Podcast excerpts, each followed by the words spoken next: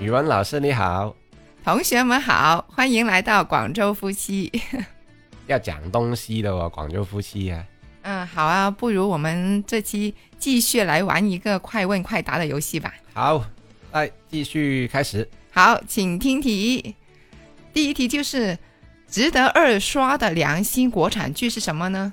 呃，那个小别离啊，呃，还有就是三十而已。啊，三十而已啊，哎嗯还有扫黑风暴啦，哦，都可以啊，啊，都都挺挺好，好。对， 都可以。还有安家，那为什么你觉得这些值得二刷呢？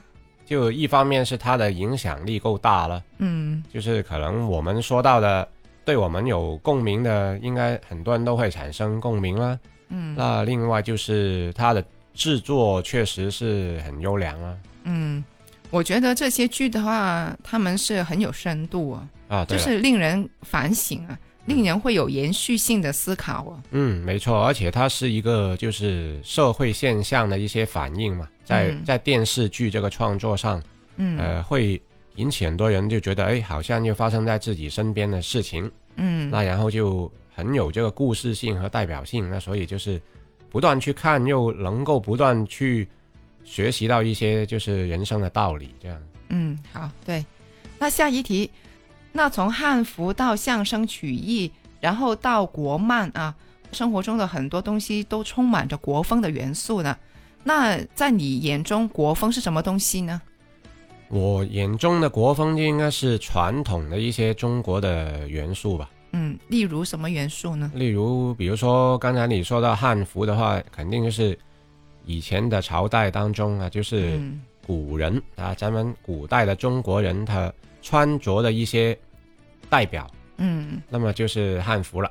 嗯那但是现在的话，你走在街上，一般如果有个人穿汉服，你就觉得刮目相看那种的嘛。对对对对，就就是觉得觉得很特别了，对哎是吧？对对那然后还有国漫的话，很多其实也是画到以用以前的画风去画出的一些动画片的嗯这，个那感你觉最喜欢哪些国漫呢？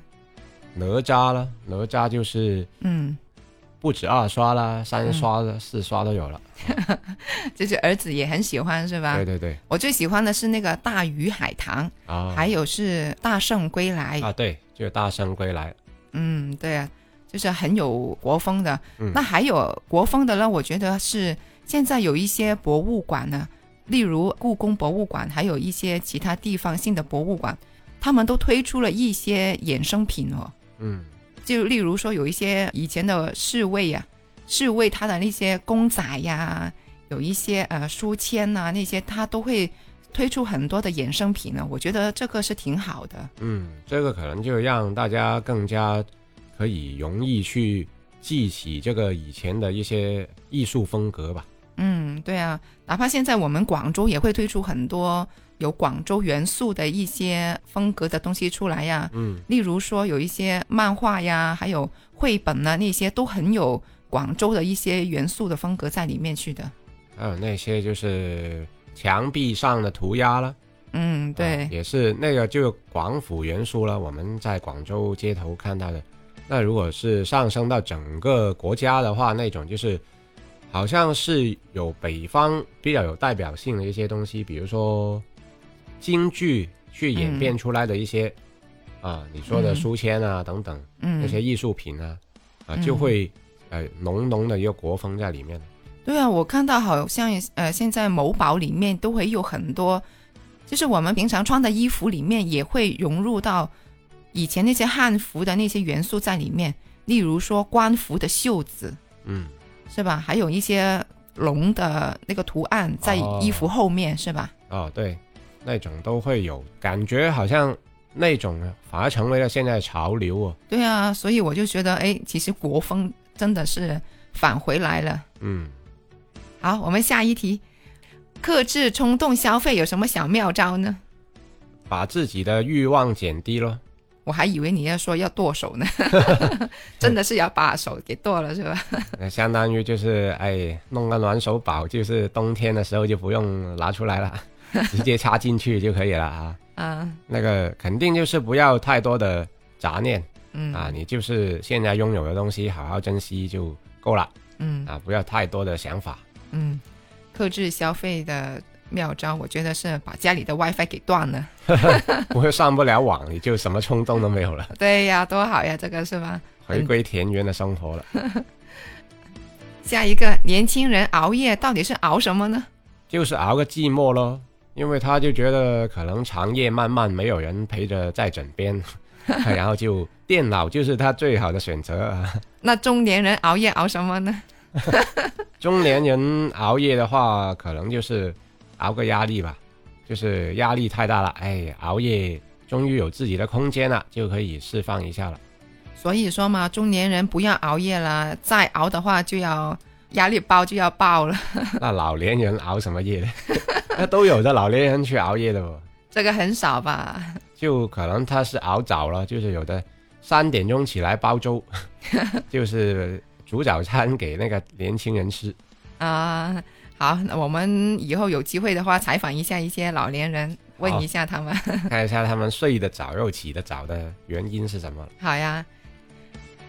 下一题，怎么能得社交牛逼症呢？嗯，那这个症好像是一个正面的一个意思哦，就反而大家都不怕得的一个症状，因为很多人都期望自己能够社交牛逼起来嘛。嗯那如果自己都是这种人的话，就更好了。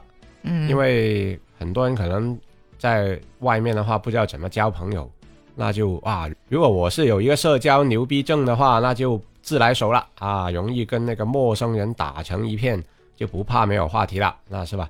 那怎么样能够得得到呢？我觉得就是多跟陌生人说话了，多开口，把自己的胆量就是练起来了。总的来说就是要厚脸皮，是吧？嗯，也不用说很厚脸皮，就是关键你愿不愿意改变自己内向的性格。嗯，但是这种性格的话，也不一定很多人喜欢我，有些人可能不喜欢有社交牛逼症的人的哦。嗯，会有，但是如果有的话，不要太严重，其实应该还是有的人可以接受的。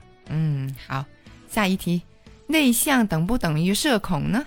嗯，我觉得也不一定是吧，因为啊，举个例啊，星爷哈、周星驰也是一个内向的人，嗯，那他应该其实面对一些很社交比较多的场合，他应该也不会害怕啦。嗯啊、当然他喜不喜欢那种场合就另当别论了。我估计他其实也不太喜欢。好，啊 好，下一题，秋天到了哦，那怎么去养生呢？你的养生方法是什么？我的养生方法就是早睡觉了。啊，睡觉就是最好的养生了，是吧？对啊，那是除了睡觉之外呢？还是睡觉了。你除了睡觉就没有其他做了吗？那养生的话就是有啊，多喝暖水是吧？对啊，就是多喝暖水啊。这中年人就要保重了啊。最重要还要不枸杞是吧？啊，枸杞啊，适可而止啦。下一题啊，哎，这个问题对你来说很有兴趣的，应该啊，游戏防沉迷有用吗？啊，没有用 的。防不防就靠自己的啦。其实就是啊，你如果说防沉迷还是要靠别人制定一个秩序给你，你不如就不要打了，是吧？这个防沉迷防得了吗？是吧？其实是我就说防不了嘛，对啊，因为防沉迷就是一个硬性的规定嘛，别人给你的一个枷锁。嗯那你如果你铁定还是要玩的，你还还愁没有办法去破解吗？是吧？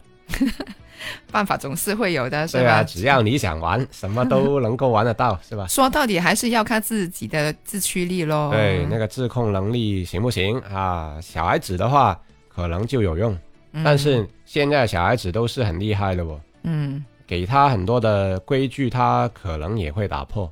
嗯，那所以以归根到底就是那个家长的教导还是才是最有用的。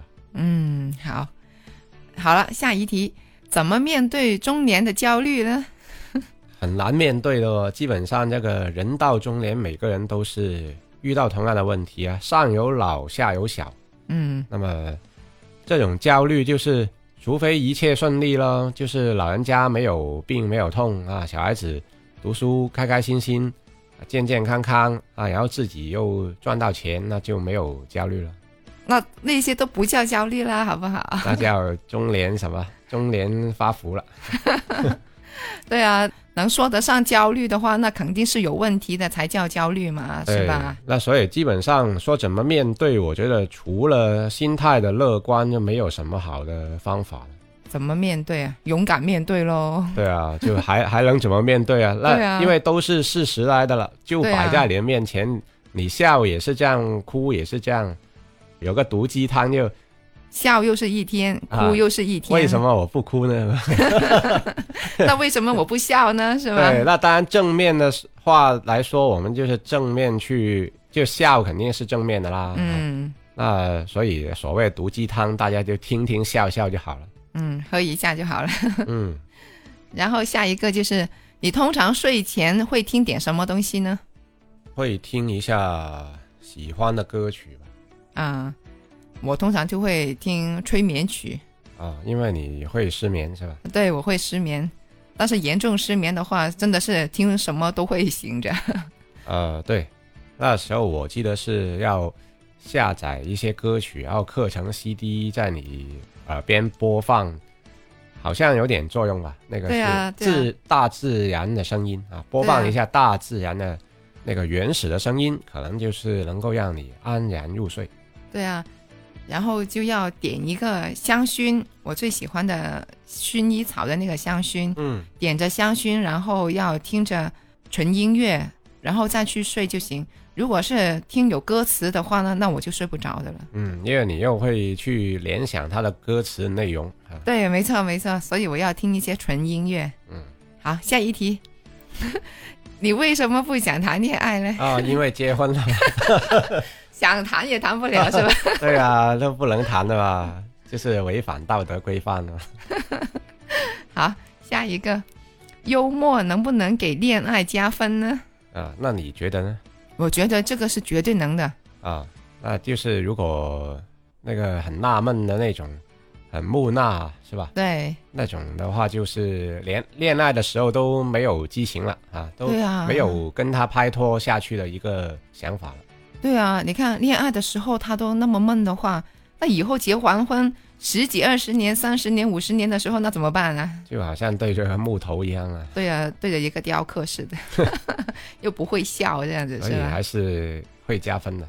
对啊，而且幽默是一种智慧呀，我觉得是。嗯，就是有时候把一些东西看透了以后就，你就会幽默起来了。嗯，那要是老是看不透了，你就就端着脸，这样就很严肃了。嗯，最好呢就是他能哄大家开心嘛，这个是嗯最重要的嘛。对，好，下一题，恋爱平淡期该怎么过呢？那就是要幽默一下了，也是一个差不多吧。啊，就可能他觉得平淡的时候，就是可能大家都觉得没有什么乐趣了， 嗯，很没趣了是吧？嗯，又或者可能要到了一个差不多想谈婚论嫁的一个阶段了，就觉得好像又趋于平淡了。嗯，那平淡期你说呃要幽默，那幽默啊说笑话那些可能也会说到没题材了吧？嗯都都可能会知道你那个套路就对嗯呀、不好笑了。。对呀、那始终都会有一个平淡期的嘛。嗯，所以又没有说一定要怎么破的，那就坦然接受就好了。那所谓平平淡淡才是福嘛。嗯，恋爱平淡期啊，那就结婚喽，我觉得。对啊，所以他就说，进而谈婚论嫁，可能就可以解决这个问题啊、那也有可能是结完婚之后还是这么平淡的哦，啊、那就自己想办法去活跃一下啦。自己想办法，想什么办法呢？不如造个人来活跃一下气氛啊。哎，对了， 所以那些两夫妻一般到了某个阶段，大家的感情已经趋于平淡的时候，通常可能就是因为没有小孩。